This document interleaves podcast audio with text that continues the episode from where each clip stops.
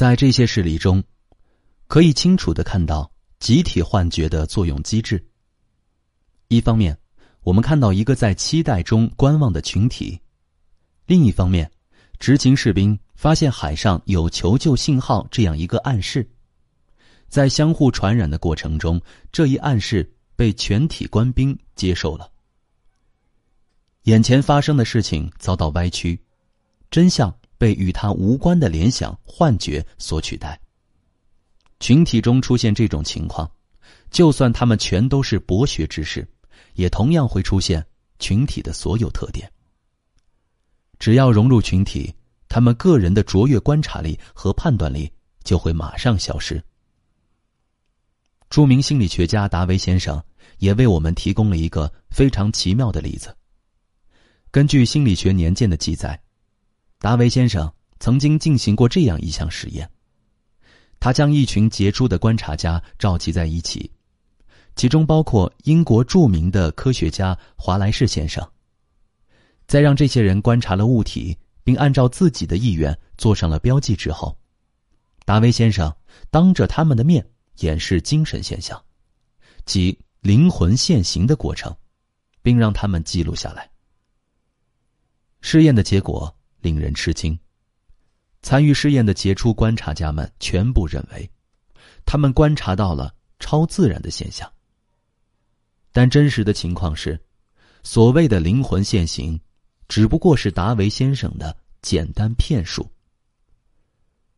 最神奇的部分，并非是骗术本身，而是这些经过目击者提交的虚假报告，也就是经过暗示的虚拟联想。达维先生只是动了一个小小的手脚，却起到了支配群体大脑的效果，甚至让众多的目击者看到了并不存在的事情。这项实验仍然是暗示效应的作用，就像催眠师催眠患者一样。可见，这种作用对逻辑严谨、有怀疑态度的人同样可以发挥作用。他能轻易让普通群体上当受骗，也就不足为怪了。即使目击者人数众多，他们也可能用完全错误的间接条件来否认自己的描述。但假如他们的描述被认为是正确的，那么他们所描述的现象便不能用骗术来解释。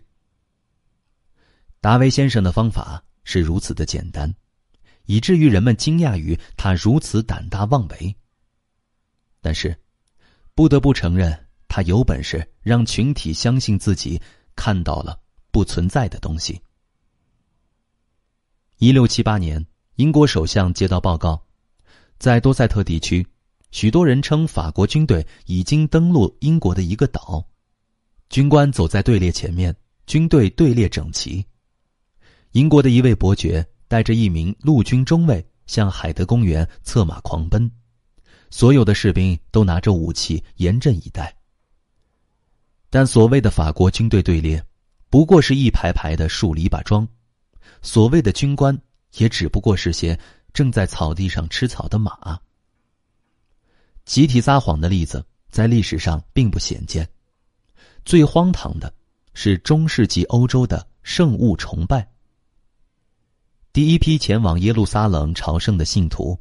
把种类繁多的圣物带回了欧洲，引发了一场大范围的群体性谎言。在这些圣物中，最为人们称道的是真正的十字架上的木头。当时的整个欧洲，无论教堂宏大与否，皆以拥有一块这样的圣物为至尊荣耀。于是，这种碎木片在各大教堂盛行开来。持有者皆声称其来源于真正的十字架。这种圣物数量之多，几乎可以充当建造一座教堂的木料。事实荒谬至极，却赢取了绝大多数人的信任。不仅神职人员如此，甚至民众也对他们顶礼膜拜，认为这些木头可以辟邪，而且能够治愈顽疾。每年都有络绎不绝的人前往各大教堂去朝拜这些碎木片。只要稍具理性与常识的个人，都会认清这件事情的荒谬。但几乎没有人对此保持丝毫诚实与警惕。并非是所有人都故意撒谎，而是当个体集结到一起之后，群体的谎言行为就成了自然而然的事情。类似的例子多得不计其数。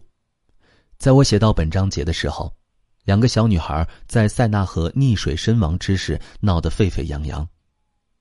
两个女童从家里走失，不久后，人们在巴黎的塞纳河中发现了两具尸体。